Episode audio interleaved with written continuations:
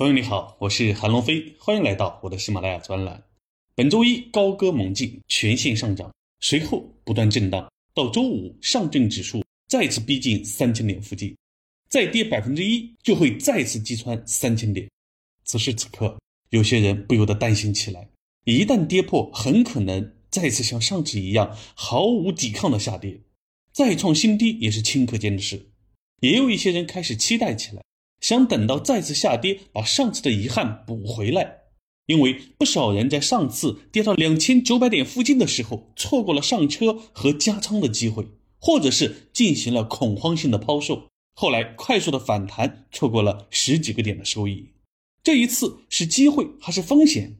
我们先来看一下本周市场的数据表现，后面再给出答案。本周主要指数除了上证五零和金融下跌以外，其他全线上涨。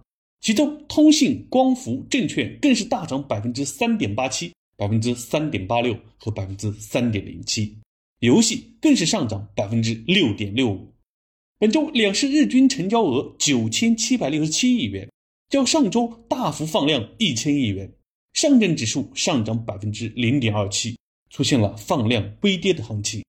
结合前面板块的数据，可以看到。此次除了上证五零和沪深三百外，其他中小板块和一些行业板块涨幅可观。外表看三千点一触即溃，往内看各个板块涨得都还不错，这是什么原因呢？更多的是三千点心理防线的作用。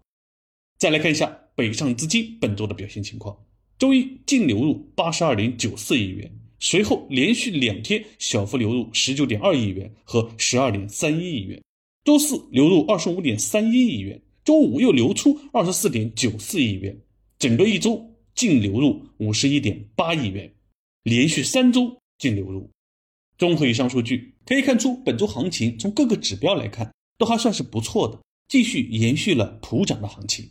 唯独上证指数走的不好看，这给大家产生了强大的心理压力。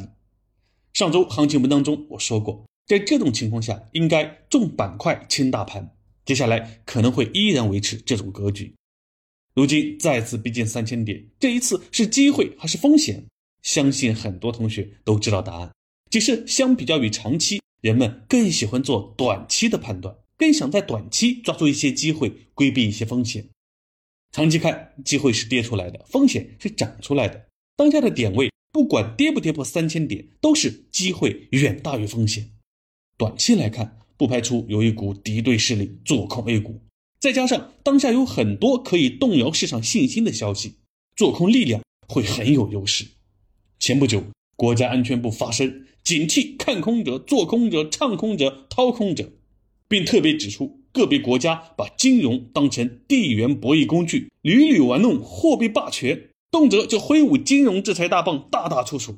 一些居心叵测者妄图兴风作浪。趁乱谋利，不仅有看空者、做空者，还有唱空者、掏空者，企图动摇国际社会对华投资信心，妄图引发我国金融动荡。在这种情况下，你我其实都是这场无硝烟战争的参与者。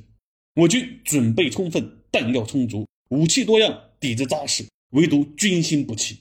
这种情况下，你我只需要负责团结、稳定军心，就能打败帝国主义野心狼。好了。本周就先分享到这里，我是韩龙飞，祝你周末愉快。接下来又是美好的一周，我们下一周再见。